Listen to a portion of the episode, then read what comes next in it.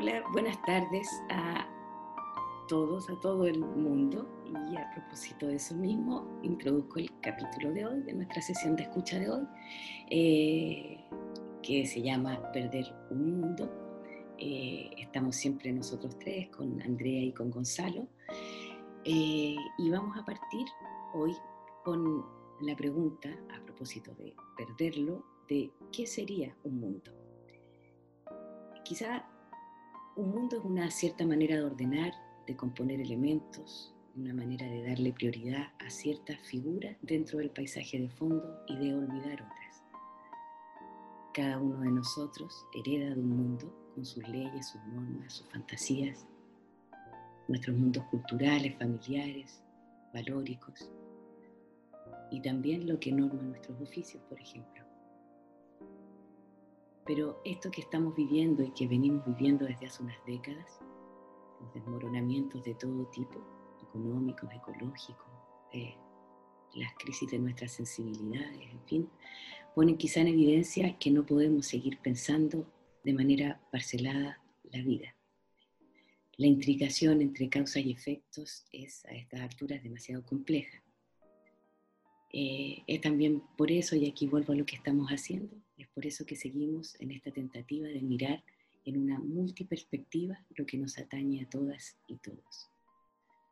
Cuando escuchamos fin de mundo en general, pensamos en cosas de las que ya hemos hablado junto a Andrea y a Gonzalo, como apocalipsis, en fin de la historia, en, en catástrofe, en las epidemias, por supuesto, en el derrumbe del sistema, pero también están nuestras catástrofes personales, nuestros colapsos nerviosos, nuestras pérdidas.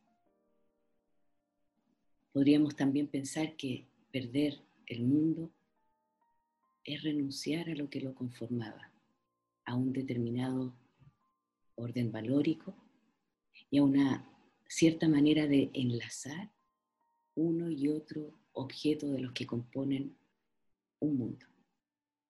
Es decir, que podemos pensar el mundo como una dinámica y ver en esas dinámicas reconfiguraciones susceptibles de generar horizontes distintos.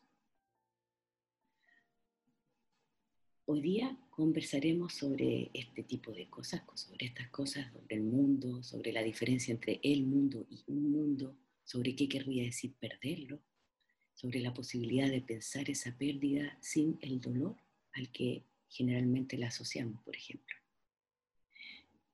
Sabemos que nada es tan simple, claro, cuando se nos desmoronan mundos internos, cuando perdemos a alguien, cuando alguien a quien queremos pierde parte de lo que lo constituye, cuando nuestra salud, nuestros mundos afectivos, cuando nuestros equilibrios íntimos se ven alterados, cuando algo nos sacude el corazón no es nada fácil pensar que haya que dejar partir un cierto mundo. Pero abrimos desde aquí la posibilidad, desde hoy, y por supuesto acompañados, atravesados también por pensamientos que vienen desde lejos hacia nosotros, abrimos la posibilidad de pensar esa transfiguración del mundo, incluso de pensar al límite de su existencia coherente, porque de todas formas, lo queramos o no, la pérdida y el dejar partir formas de vida es una condición de la vida y forma parte de ella. Hoy a la intervención teatral, a la, escena, le vamos a dar un rol un poquito más importante que en las otras sesiones. Eh, vamos a volver a ese mundo del teatro y a eso que tiene de particular, que es que nos permite ser testigos de realidades haciéndose dirigiéndose al mismo tiempo a un lugar de nuestra conciencia. En ese sentido, el teatro es un ejercicio inmersivo y analítico. En la escena que escucharemos hoy, no se habla sobre el dolor, a propósito del dolor del que estábamos hablando, del que les estaba hablando yo en la introducción, eh, no se habla sobre el dolor, sino que se entra en él. Se habla en esta escena, que es de un autor ruso contemporáneo que se llama Iván Vilipayev, y la obra se llama Danza Deli, en la escena se habla de una misteriosa danza capaz de transformar un sentimiento de belleza y comunión el horror. pero lo hace desde una situación muy cercana, muy naturalista, con personajes tan humanos como cualquiera de nosotros. En ella, y frente a la irrupción de un evento devastador, una catástrofe personal para uno de los personajes, ellos se verán precisamente en situación de perder un mundo y de aceptar esa pérdida. Fijémonos en cómo este dispositivo operacional del teatro nos permite de alguna manera asistir a ese mundo desconfigurándose y reconfigurándose en su derrumbe. Ver cómo la llegada de una noticia, la entrada de un nuevo personaje o la acción de uno de ellos va a provocar la reorganización total del dispositivo relacional. Los dejamos entonces y las dejamos escucharla, dejar resonar analogías posibles y nosotros eh, retomamos luego de la lectura nuestra jam de interpretación.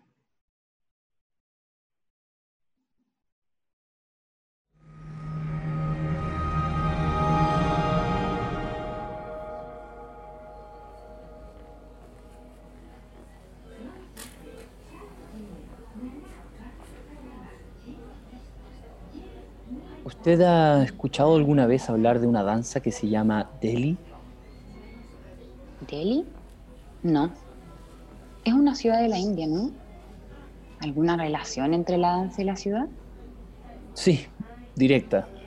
Es la danza que ella inventó. O como me dijo un día, que ella recibió. Ella recibió esta danza y después se hizo famosa. Ah, entonces ella era bailarina. Yo soy bailarina, soy danza. Yo soy el fin de la danza. Está hablando medio raro. Su danza era igualmente rara, muy rara, algo sublime y espantoso. Cuando uno ve esa danza y se da cuenta de lo que está viendo, primero da miedo, pero después uno se abandona a la sensación, entonces el mundo entero se da vuelta. Hay que perder el mundo para encontrarlo. No me acuerdo quién dijo eso, pero es de esa danza que habla esa frase. ¿Y por qué se llama Delhi? Porque ella una vez estuvo ahí en Delhi de gira con una compañía. Estando allá fue a un lugar que se llamaba Mind Bazar. Mind Bazar. La quintesencia de la tragedia humana. Mendigos enfermos, todo asqueroso, condiciones insalubres, gente que vende comida caliente por todas partes, esqueletos de animales, de, pájaros colgados ahí en pleno calor, a, a 40 grados. Un olor insoportable. Niños que cortan monedas puntudas para robar carteras. Se vende ropa, joyas, o sea, copia de joyas en fin, estando ahí, ella vio la tierra cubierta de gusanos, de moco, escuchó gritos horribles, lamentaciones, bocinas de autos y una risa atroz. En fin, ella sentía que estaba en medio de un verdadero infierno. De pronto, en medio de todo eso, sintió como su cuerpo, como si su cuerpo fuera atravesado por un dolor fuerte y agudo, un dolor que literalmente la petrificó. Sentía que ella misma ya no era más que dolor, dolor infinito. Y en ese momento se le apareció de frente un vendedor de carne, de carne a la parrilla. En la ceniza roja, en la brasa roja de su brasero había un, un pedazo de fierro ardiente, probablemente uno de esos fierros para remover las brasas pero Katia le llama a eso simplemente pedazo de fierro. Entonces, sin ni siquiera entender lo que estaba haciendo, agarró el pedazo de fierro y lo apretó contra su corazón. Se quemó el pecho haciéndose una herida increíblemente profunda. Después perdió el conocimiento y la llevaron al hospital. Durante mucho tiempo la cuidaron, hicieron todo para que volviera a la conciencia porque además de las quemaduras había tenido un tremendo shock nervioso. Bueno, durante mucho tiempo estuvo en cuidados intensivos hasta que de repente, una noche, soñó una danza. soñó con alguien que, bailaba esa danza y luego entendió que ese alguien y la danza misma eran una sola misma cosa y que en realidad esa cosa era ella misma. Cuando se despertó, recordó con precisión esa danza y su nombre, Deli. Y esa misma mañana empezó a crear su danza inimitable. Todas las escenas horribles que había vivido en el mercado de Delhi surgieron en su imaginación. Los mendigos, el fierro calentado vivo, los enfermos, todo. Pero los movimientos de su danza se volvían, por eso mismo, cada vez más sublimes. Así nació esta danza, esta celebración del horror, de la fealdad y de la tragedia humana que, que dice al mundo que el horror y el dolor no existen y que no existe más que la belleza de la danza, que todo es danza. ¿Y Auschwitz entonces también es danza? Pero, ¿por qué trae a Auschwitz al baile aquí? Bueno, porque allá los nazis hicieron morir a millones de niños judíos. ¿Pero qué, qué tiene que ver los niños judíos en esto? Bueno, o sea, si yo lo sigo bien, eso también sería danza, ¿o no? Interesante la rapidez de su reacción. Ni siquiera tuve el tiempo de explicarle hasta el final. ¿Usted tiene parientes que murieron en Auschwitz? No, no. Era solo un ejemplo. El primero que se me ocurrió. Interesante. ¿Por qué precisamente fue Auschwitz lo primero que, que se le vino a la cabeza? Perdone, es solo que cuando usted dijo que el horror era una danza sublime, yo me acordé de Auschwitz, que es un símbolo de horror y de dolor. A ver, yo no podría transmitirle con palabras el sentido y, y la esencia de la danza de Lee. Para entenderlo hay que ver la danza. Yo mismo solo entendí, o más bien sentí con todo mi ser que, ¿cómo decirlo? Que, que es importante permitir a cada cosa ser como es. Que es importante permitir a cada cosa simplemente ser. ¿En qué sentido? ¿Acaso las cosas no son ya? En el sentido que, que todo es como es. Que, que, todo debe simplemente ser. Autorizar a, a todo a, a ser. Que nada prohíba o que o que incluso las prohibiciones también pueden ser. Hay que, al interior de sí mismo, autorizar a que todo lo que pasa sea, que, que todo sea así como es. ¿Y Auschwitz? Que Auschwitz también se quede en su lugar, que, que todo sea como es.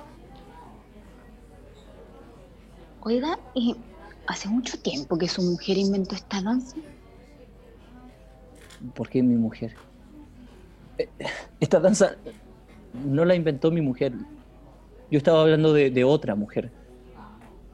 Ay, es que yo pensaba que era. O sea, como es su mujer la que está allá. Sí, sí, eh, es mi mujer la que.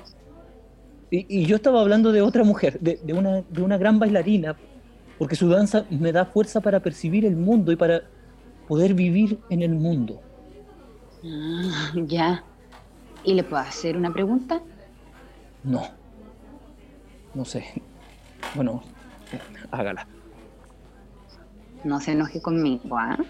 Pero el hecho de que su mujer haya puesto fin a sus días, también habría que dejar que eso sea como es.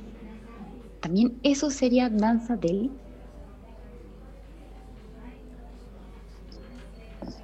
Yo soy culpable de todo. Perdone. No debería haber preguntado. Usted preguntó y yo le respondí. Yo soy culpable de lo que le pasó a esos niños judíos en Auschwitz. Yo. Yo los reduje a polvo y fabriqué jabón para el baño. Heil Hitler. Heil Hitler. Esta es mi danza, Heil.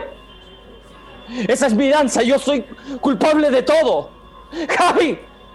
¡Javi! Andriusha, Andriusha, por favor, cálmate. Andrei, ven, ven. Ya estoy acá. ¿ah? Yo estoy aquí contigo. Ya se acabó, se acabó, hay que, hay que armarse de coraje, de paciencia. Todo esto va a pasar, ¿ya? Señorita, por favor, ¿nos puede dejar solos un momento? Sí, perdone. Andrei, tienes que dejarla partir. Yo, yo sé que no es simple, pero hay que hacerlo. Abre tu corazón. De todas maneras, ella ya no está.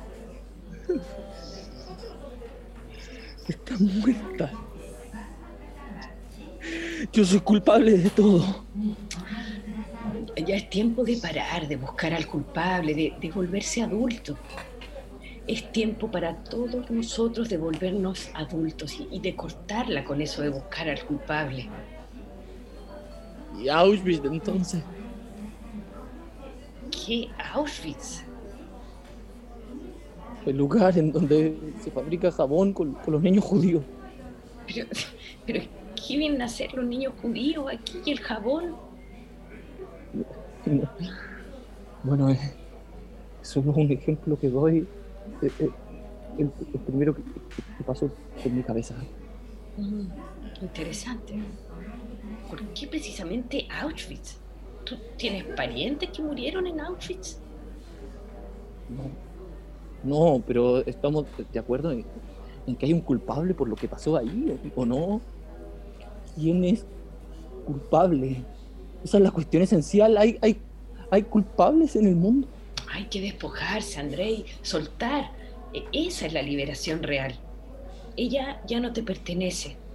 Déjala partir y, y todos nos vamos a tranquilizar. Tú, ella, los niños judíos. Pero dime, yo soy culpable de su muerte.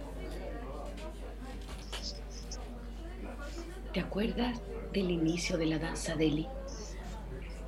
Primero, un dolor infernal, el que sentimos todos por los, todos los sufrimientos de la tierra.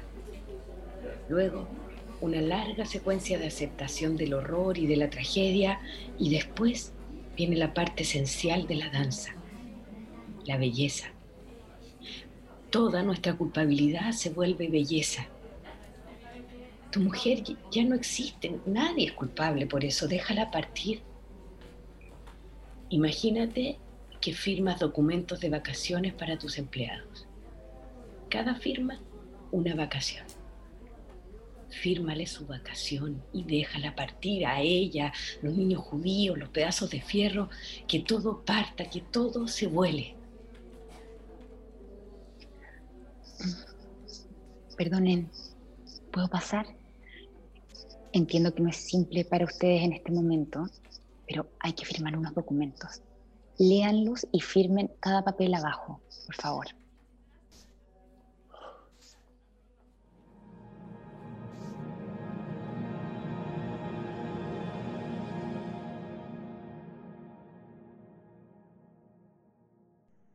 Sí, bueno, eh, un texto aquel que acabamos de escuchar muy, muy intenso y que hay varias cosas ¿no? que emergen. Yo creo que uno de los, de los aspectos tal vez más, más explícito y más, más, más poderoso del texto eh, es la relación, por supuesto, con, con, con la muerte y la relación con la culpa. O sea, la frustración que puede surgir frente a la muerte, frente al dolor. Y, y, y, todo el texto que hemos escuchado, este extracto que hemos escuchado, parece construido para, para adentrarse casi en la locura de la culpa ¿no? y, y, de la responsabilidad para con el otro.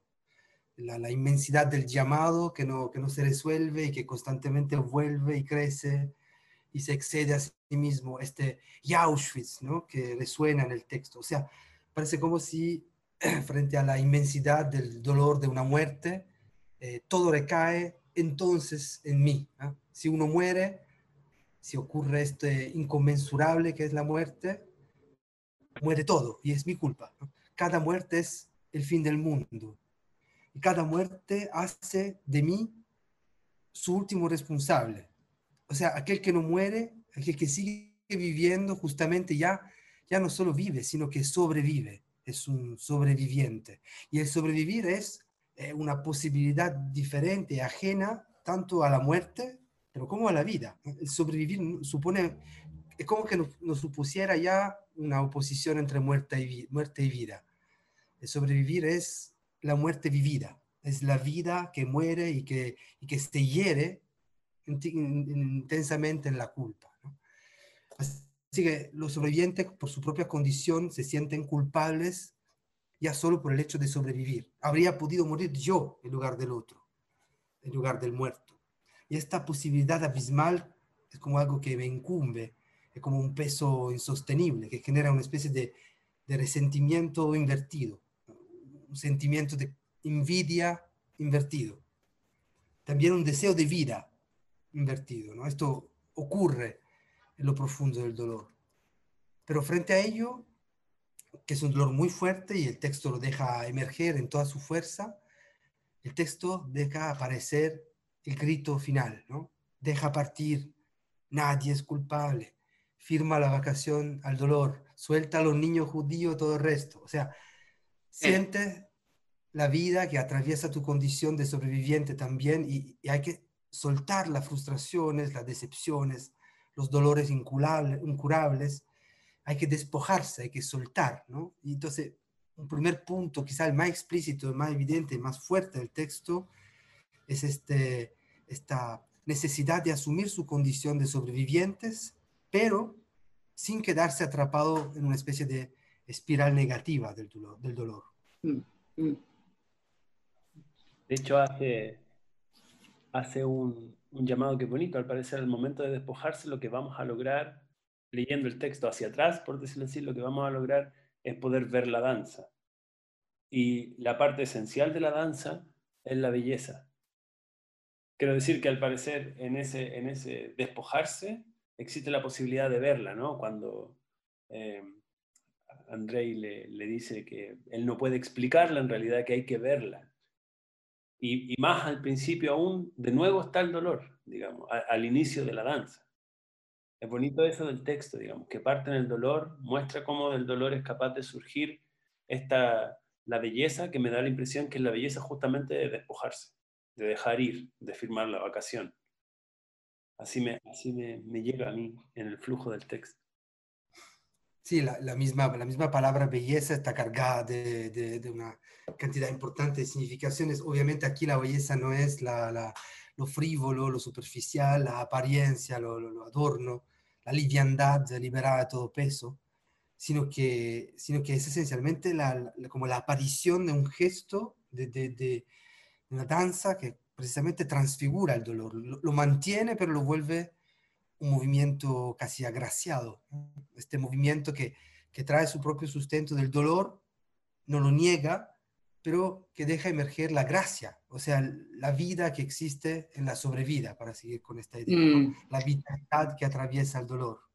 Sí, sí, además que, eh, claro, yo pienso también en, en, en, cosas de las que hemos conversado en las sesiones anteriores y, y digo, a propósito de que aquello que constituía una vida, recuerdo la conversación, la conversación acerca de las ruinas, como que aquello que constituía una vida o constituía un cierto orden de la vida a lo que podríamos llamar mundo, volviendo también sobre el título de hoy, eh, es como si en, esa, en, la, en la pérdida, pasando por el dolor eh, que implica esa pérdida, porque ella, Katia, eh, la situación en la que se ve es como si fuese sobrepasada por un, e, extremo dolor, por una extrema injusticia en el mundo que la circunda, pero que de pronto el, abandono, el gesto que ella hace es muy significativo, ¿no? que toma un fierro y se lo entierra en el corazón.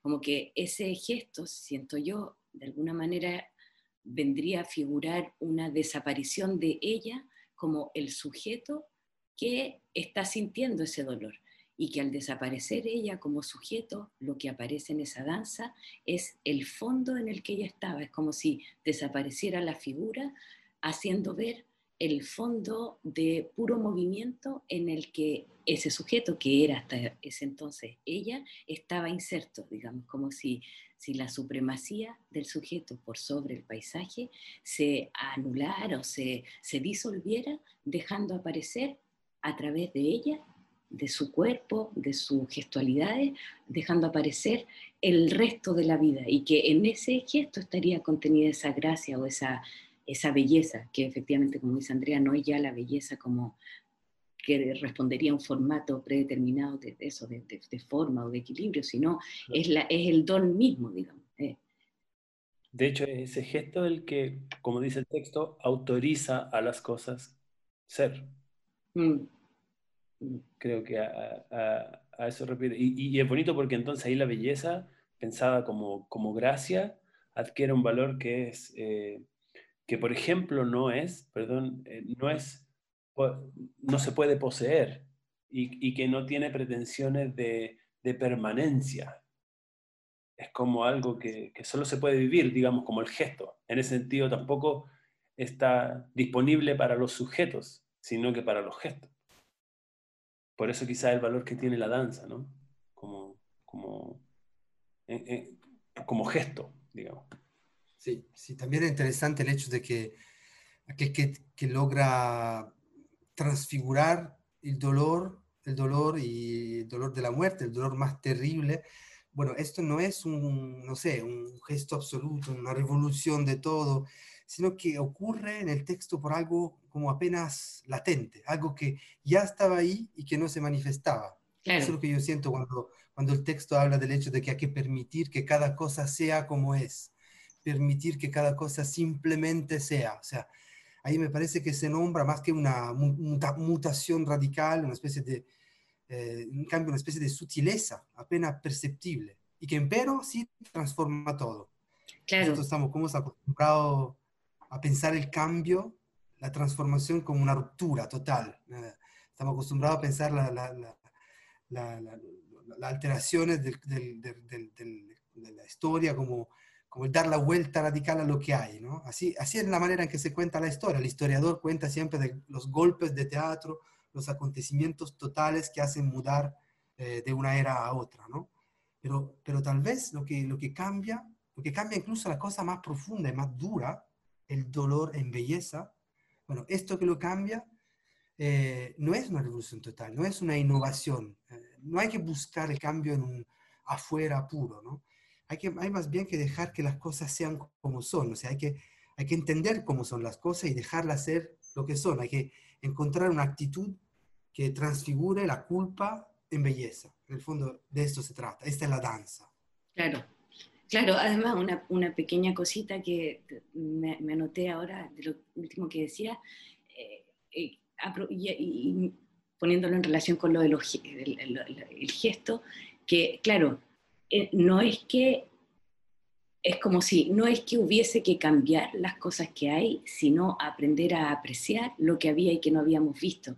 Me, hace pensar también en la, en, la cosa de la ética sensible de la que hablamos, que finalmente es como ponernos en una actitud ya que nos gusta harto esa palabra de la actitud, es como una actitud de recepción, una actitud de escucha a, signos que están en nuestros entornos, bueno, no sé si signos, porque ya querría decir que nos están diciendo algo, pero elementos que están en nuestros entornos, eh, pero que el lugar de sujeto en el que estábamos no nos permitía ver precisamente porque estábamos en un cierto orden valórico que daba más valor a unas cosas que a otras, eh, que configuraba nuestro modo atencional, digamos, y que, que esta cuestión de, de dejar emerger eh, gestualidades no vistas hasta entonces en nosotros es una manera de poner atención en, un, en eso que, que, es lindo. A mí me gusta harto también la idea como del tono menor, ¿no? como que un tono menor, es ver, ver, ver el fondo,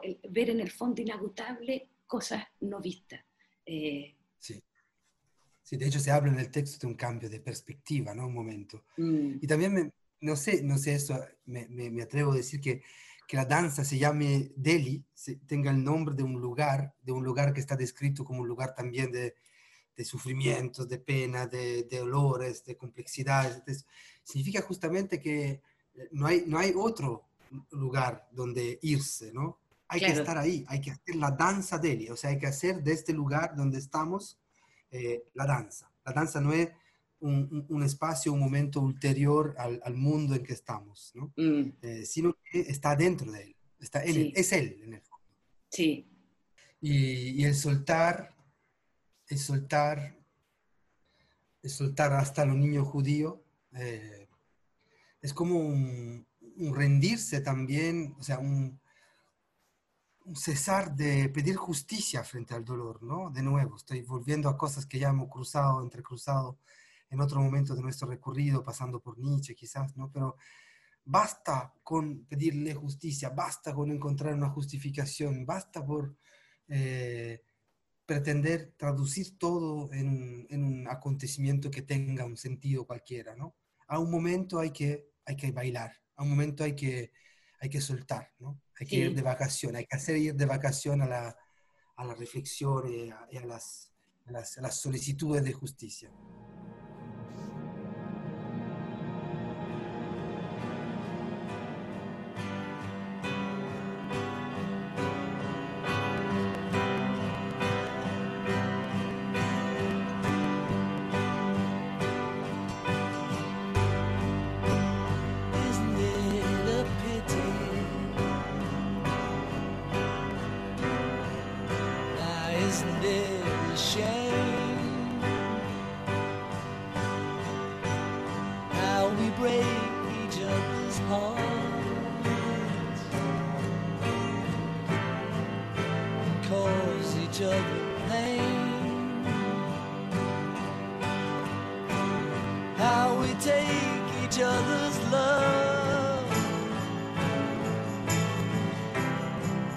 that thinking anymore.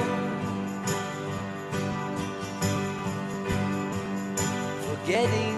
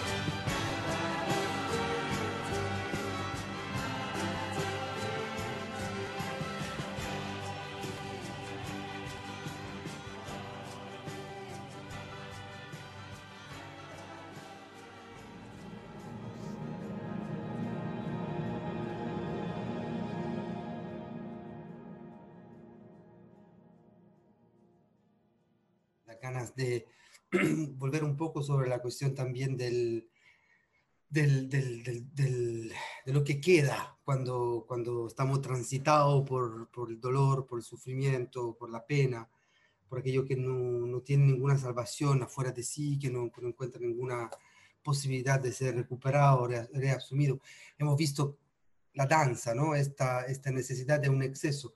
Otra fórmula para, para pensarla que me parece poder dar otra, otra voz a lo, a lo mismo, yo la encuentro, por ejemplo, en una, en una frase poética que recurre muchas veces en la obra de Nietzsche, otro autor que seguimos, seguimos citando, por, habrá, habrá seguramente muchas razones para, para esa recurrencia de Nietzsche en todo esto, ¿no? Pero Nietzsche En, en, los últimos, en, los, en los últimos años, los últimos cinco años de su, de su, de su producción, eh, no digo de su vida porque ha pasado casi 10 años, 11 años prácticamente inerte el último año, pero el último año de producción, desde la escritura del Zaratustra, que es su libro más conocido, hasta el final de su producción, Nietzsche seguía utilizando esta fórmula que mm, por mucho ha sido considerada como una fórmula, la fórmula en que casi, casi todo el pensamiento de Nietzsche se puede condensar, o en todo caso el pensamiento del último Nietzsche, que es la fórmula fórmula poética, insisto, no tan explícita que es la fórmula el desierto crece.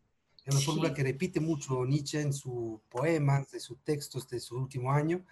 Y a mí me da gana, si me dan el tiempo de citar una de esta recurrencia, la encuentro en un, es un poema, creo que es un poema, porque te da un fragmento, no se sabe muy bien si es un poema concluido o no, en todo caso no es un poema publicado, es un fragmento que se encuentra en la obra la obra póstuma de Nietzsche del 1984.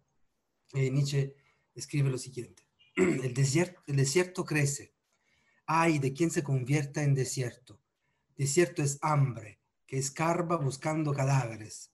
Si manantial y palmera aquí hacen nidos, dientes de dragón del desierto mastican y mastican, porque arena es diente contra diente, tormento, glotón, trae en forma de mandíbula aquí, piedra sobre piedra, frota aquí eternamente, mandíbula incansable. El hambre glotón tritura aquí diente contra diente, los dientes de dragón del desierto. Arena es la dentadura, sembrado de dientes de dragón, tritura y tritura, se tritura infatigable. Arena es la madre que ha masticado a su hijo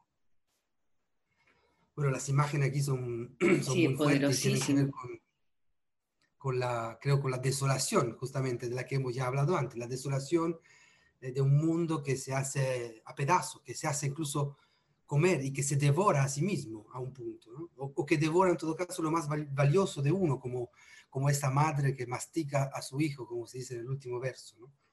El desierto es en Nietzsche quizá la, la, esta aridez, esta desolación, la desolación más profunda este diente contra diente, que me parece ser imagen eh, de quien no encuentra nada más por masticar y que no sea a sí mismo.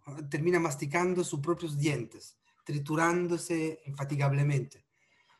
Eh, Nietzsche habla muchas veces en su obra de la, de la erosión o de la autoerosión, ¿no? de la Selbstzernagung, una palabra que viene de, de Schopenhauer también, una palabra que le gusta mucho a Nietzsche porque habla bien de, del resultado del del, gesto filosófico. El resultado del gesto filosófico es una autoerosión, o sea, uno debe terminar por eh, erosionar eh, eh, los fondos, o sea, las la, la, seguridades que existían de sí mismo anteriormente. ¿no? En el mm. fondo, esto de Nietzsche es para realizar una especie de deconstrucción de, de, sí mismo. ¿no? Pero lo, lo interesante, bueno, por un lado es la, la dureza de esta operación. Nietzsche no, no para en la última parte de su obra hablando, de hablar de, justamente de nihilismo, de la tortura del invano, ¿no? dice muchas veces Nietzsche, del, más largo despilfarro de las fuerzas. Son todas sus expresiones para describir este movimiento, que, del cual se siente la necesidad de llevar a cabo su, su, su, operación. ¿no? Pero el resultado de todo ello eh, no es una superación del dolor, no es una salida, no, es, no hay una, una verdadera positividad, pero tampoco hay una mera negatividad. Nietzsche, por ejemplo, opone en su obra el, aquel que llama el último hombre al superhombre. El último hombre sería, eh, dentro del pensamiento de Nietzsche, aquel que se abandona a la mera nada, eh, que finalmente el último hombre es la expresión de la decadencia frente a la nada. El último hombre es el hombre que frente al caerse de todos los valores se queda sin voluntad o con la voluntad de la nada.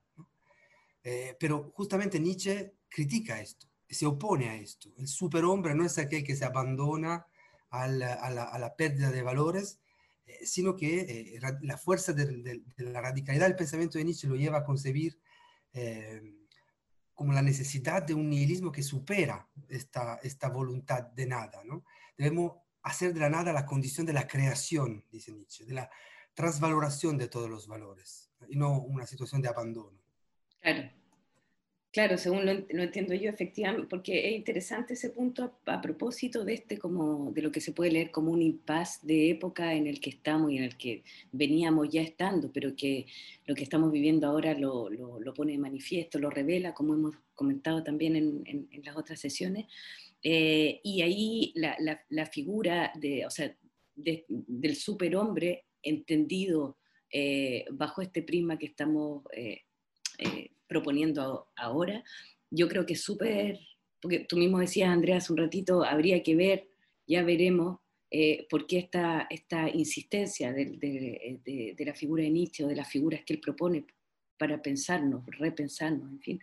y, claro, yo creo que está bien ligado, entre otras cosas, a ese, a, ese, a ese nihilismo alegre, por, por, decirlo de alguna manera, ¿no? que, y, que la figura de este superhombre no tiene nada que ver con una mejor versión del hombre que ya somos, eh, hombre genérico. Eh, claro. Ya, ya estamos después de, ahora sí que estamos después del hombre en el sentido de que ya no se llama hombre, ¿no? Decimos el, ser humano, digamos, pero eh, ese, ese superhombre sería otra cosa, y no sería una, eso, una, una versión mejor de lo que creíamos ser hasta, hasta ahora. Yo, volviendo también a, a, lo que estábamos comentando en la primera parte del diálogo, eh, siento que todo es como, es como bien barroco en lo que estamos, ¿ah? en el sentido que hay bien, que, que, que, toda, esta, toda esta terminología, todo este paisaje teórico que yo no llamaría un marco teórico, sino más bien un paisaje, un horizonte teórico,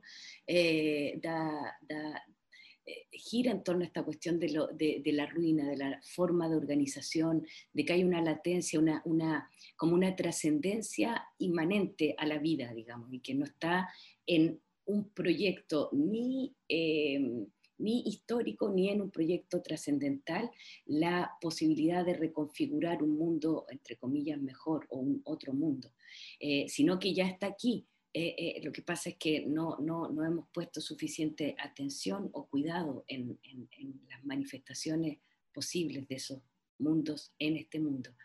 Y, y recordaba, creo que Andrea, tú lo mencionabas, la otra vez, o no sé, en algún momento pasamos por ahí, por esta idea de, de, la, de las luciérnagas también, que propone Didi Uberman, eh, eh, a propósito de Pasolini por lo demás, pero de, de ver las la, luciérnagas.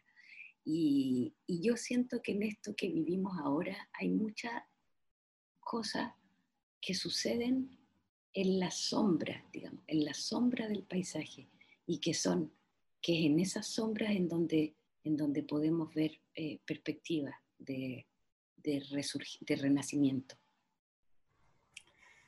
Sí, yo también sobre ello, precisamente, tú, tú estás citando a Pasolini, a la Lucernaga y a Didi Uberman, el uso que hace Didi Uberman de la, de la, del, del, escrito de, de, Pasolini sobre la Lucernaga, pero ambos, ambos autores justamente tienen la duda, o sea, no solo tienen la duda, sino que ven la desaparición de las luciérnagas, ¿no? Pasolini dice, ya no hay luciérnagas, ya no la hay. Esto que para mí era magia, la magia de mi infancia, de que yo veía que seguía la noche, el atardecer y que, y que describía mi, mi atardecer desde verano, no está, se ha, se ha perdido, este mundo se ha perdido. Entonces, basta con esto, ¿no? Ahí se expresa como una especie de enorme frustración eh, eh, negativa que tiene Pasolini. Y Di Uberman también va un poco en esta dirección. Yo diría que em, precisamente porque se trata de luciérnagas, de la búsqueda en el aquí de algo que está desapareciendo, que se esconde en lo que hay, que hay también que usar un enorme quizá, ¿no? quizá hay la danza, quizá emerge la belleza del dolor. Sí, No hay un quizá. por supuesto. De hecho, el- sí, sí, sí, sí. Hay un enorme quizá que yo creo que debe describir, debe, debe estar antepuesto a toda la operación, ¿no? Porque si estuviésemos seguros de que lo hay, bueno, simplemente estaríamos todos bailando y, o estaríamos todos jugando con luciérnagas. ¿no? En cambio, No, por supuesto. hay, una- hay, una- hay un esfuerzo casi, casi frente a lo inconmensurable que hay que hacer, ¿no? Hay que rebuscar dentro de lo que hay, Claro. que no se presenta, aquel que no se muestra. Claro, por eso hablo de las sombras justamente, que es en las Sí, sombras. sí. Entonces, yo creo que es en las sombras, de- es como si, justamente si, si pensamos que, que, el- que- que la modernidad y esa herencia en la que estábamos era, venía justamente del iluminismo, es como que hay que pensar que, bueno, la sombra que proyecta, o yo me acuerdo alguna vez como haber hecho un dibujo a propósito de eso, como la sombra que proyecta esa luz sobre nosotros, eh, quizás nos puede decir más cosas. Y, y lo de las luciérnagas, sí, no lo decía en un sentido como positivo, positivo digo, de, de eso, de Sí. estar jugando con las luciérnagas. Pero yo recuerdo en el comentario de Didi Oberman, pero quizás yo lo recuerdo mal, pero que justamente él, él, él hacía como ese ejercicio, eh, eh, siendo él muy fiel a Pasolini, él mismo decía, bueno, Pasolini decía que ya no las veía, pero quizá el asunto no era tanto que ya no las hubiera, sino que nosotros no somos capaces de verlas. Y, a- y- Sí, y- y es ahí yo vuelvo a la, a la- a la cuestión como de la actitud, que en realidad no, no, no es tanto que las cosas estén o no estén, la vida está. La cosa es que la vemos o no, y la ponemos en circulación o no. Y ahí cuando pienso en, la, en, la- en lo de las sombras, que parece así como eh, figura poética y, y de alguna manera lo es, pero al mismo tiempo en, en la, en la realidad actual yo veo, por ejemplo, todo el trabajo que hacen eh, en, la, en, lo- en- lo- en los márgenes, digamos, de la organización institucional, todo el trabajo que hacen las asociaciones o ciertas prácticas particulares que se desarrollan a la par de la descomposición de un cierto mundo, en su sombra se desarrollan esos como potenciales de reorganización de, de- de vida intersubjetiva que están en, en la sombra de lo que aparece bajo las luces predominantes. Sí. Mm. A mí, a mí me da la impresión de que nos devuelve a esta idea de que hay que perder un mundo para poder encontrarlo. Mm, Que decía la, Sí. la- eh, la, la- la escena, sí. Y en ese sentido, en el, en el caso del encontrar, a mí hay algo que me ayuda harto, que es volver a la cocina, ¿no? O sea, volver, que con eso quiero decir, volver a la, a la cotidianidad más, más simple y sencilla. Yo siento que en ese espacio de cotidianidad, sobre todo la cotidianidad de los vínculos, con mi hija o con la pareja de uno o con el vecino, en esa cotidianidad de los vínculos, encuentro que siempre hay algo que está, que es subversivo, que, que más tiene que ver con la vida que con los mundos. Y que de hecho yo creo que, que en el fondo siempre se resiste un poco a cualquier fórmula, digamos, como que está siempre, siem- que- donde siempre subyace algo de, de incomodidad y que creo que justamente ahí también quizás está el hecho de que ya no seamos capaces de ver las luciérnagas, digamos, que no podemos ver en eso cotidiano también la guía, digamos, para, para, para, para dejar ir, para autorizar, a pesar de que está siempre con nosotros. Lo digo por mi enojo cotidiano con mi hija, pero mi reconciliación cotidiana con mi hija, por cómo le ayuda, cómo le ayudo en el colegio, cómo no le ayudo en el colegio, cómo no me importa el colegio, cómo el colegio es súper importante, todas esas cosas que siempre están en debate, que siento que son justamente signos del desmoronamiento de un mundo por otro lado, pero también son signos, al mismo tiempo, mirados desde el otro lado, de, de, de, de la vida como manifestándose. En ese sentido, lo- los niños, por ejemplo, eh, encuentro que son bonitas luciérnagas, porque están todo el tiempo en resistencia, en resistencia con, con, con los mundos que uno les propone, como que son una invitación constante a perderlo. Te invitan a jugar a cosas que tú no jugarías, te invitan a imaginar a cosas que tú ya no imaginas, te invitan un poco a ser luciérnaga, digo, quizás lo estoy extremando, pero encuentro que en ese No, no, espacio cotidiano... Yo, yo estoy muy de acuerdo contigo, estoy muy de acuerdo contigo, sobre todo en la experiencia con los niños. Lo único que pienso es que, no sé si, no sé cuándo, tú dices, siempre están, eh, están luchando para resistir, siempre. En verdad yo, yo us- usaría otro tiempo verbal, diría, casi nunca lo están haciendo. Hay, sin embargo, hay pequeños instantes en que eso Mm. pasa, en que se Mm. puede resistir, pero son como momento de eclipse, o sea, el momento en que se alinean los astros eh, y, y, sí uno ve lo que ve, ¿no? Pero, pero son instantes, son fragmentos. El punto es no dejar pasar esos fragmentos, no dejarlo desapercibido. Y lo más fácil sería no percibirlos, no, no darse cuenta, no, no moverse, no bailar. Pero el punto es que cuando vienen, cuando se alinean los astros, sí hay que bailar, hay que estar listo para hacerlo. Pero creo que es muy raro. Claro, sí, yo, yo estoy bien de acuerdo con eso, con que, con que es raro, por eso es precioso también, precioso como eh, raro, ¿no? Como eh, eh, yo, yo escuchándolo, claro, a, mí me pasa, no tengo esa experiencia en el cotidiano con, con niños, como que yo siempre, que ya, ya sea la experiencia con niños, con el tipo de experiencia particular que cada cual tiene, pienso también que siempre es importante tener un poco de cuidado, porque en generalizar, digo, porque las condiciones de vida de cada cual son distintas. Y muchas veces cuando uno como que lo pasa al, al, a, un ejemplo universal, eh, se pierde eso tan particular y tan raro que tiene el, el que de verdad uno entre en conexión con la posibilidad de ver una luciérnaga, que es lo que creo menciona Andrea.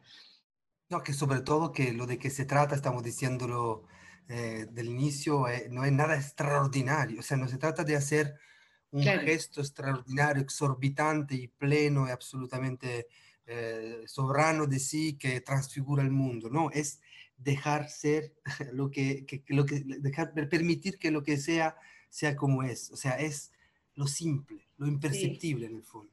Y, de hecho, ahí quizá como por, por, volver al punto, pero yo no lo siento como... No es que esté ocurriendo todo, o sea, a ver, creo que lo que es extraño y lo que debe ser disfrutado como extraño es cuando nosotros estamos en disposición de verla. Estaba claro, justamente claro, de, sí, la actitud. De, lo, de lo ¿no? Como, como quizás están ahí, solo que ya no podemos verla. Y yo cuando me refería a que ocurre todo el rato, me refería a eso, como que está todo el tiempo ahí. El asunto es que no siempre dejamos el mundo ir para poder recuperarlo. Claro, no lo dejamos, eh, claro, no dejamos ir suficientemente el mundo para que aparezcan los mundos un poco, los potenciales, como... a eso me refería, como, como a, a, que en esta cotidianidad, en la cotidianidad más común, yo, por ejemplo, lo siento mucho en las incomodidades que yo siento, por ejemplo, en los vínculos que tengo. Claro, claro. La misma es una luciérnaga que yo a veces pretendo mejor zanjar mi incomodidad que poder habitarla. Y siento que cada vez que la habito, una luciérnaga aparece. A eso me refiero con que... Claro, bueno, tiene, tiene suerte de que cada vez, porque eh, yo creo que también, claro, que hay como de todo, es así, pues, hay luciérnaga, hay monstruos, hay un montón de cosas. O sea, yo creo que ahí también, efectivamente, antes hablábamos de una cierta actitud como de, de receptiva y como estar alerta, estar alerta es como, para mí al menos eso es lo más importante del ejercicio que hacemos, no es tanto en el caso del teatro, por ejemplo, hacer obras, pero sí hacer un ejercicio de, de, ecología interna un poco, de poner atención a las formas de vida, de, velar. De velar, eso, es una muy linda figura, sí, de vigía. Mm, mm. Claro, como que nos abren a, a esa consideración.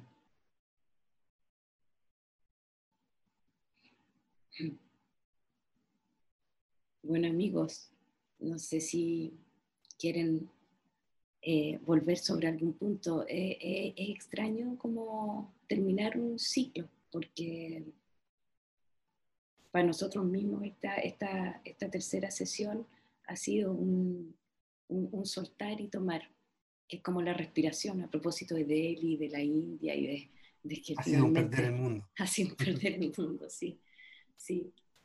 Y, y también de... Así es, no. Mm, mm.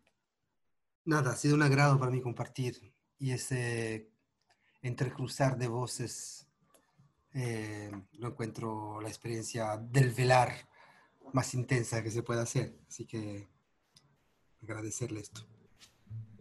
Eso. Muchas gracias por la invitación. Gracias a ustedes. ¿Qué iba a decir Gonzalo? Perdón, te corté. No, es que es un muy bonito espacio de, de, de conocerse. conocerse Te conozco, te digo, no como ponerme otro nombre, sino And the que land is dark. un nombre. and the moon is the only light Sí, we'll bueno, see. eh, es un- eh, la, la, la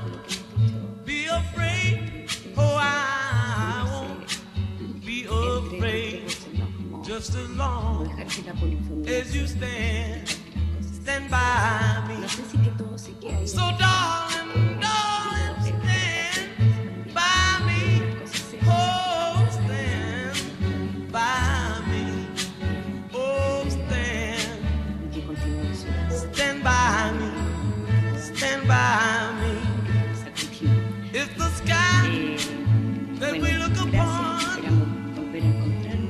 Should tumble and fall, or the mountain should crumble to the sea.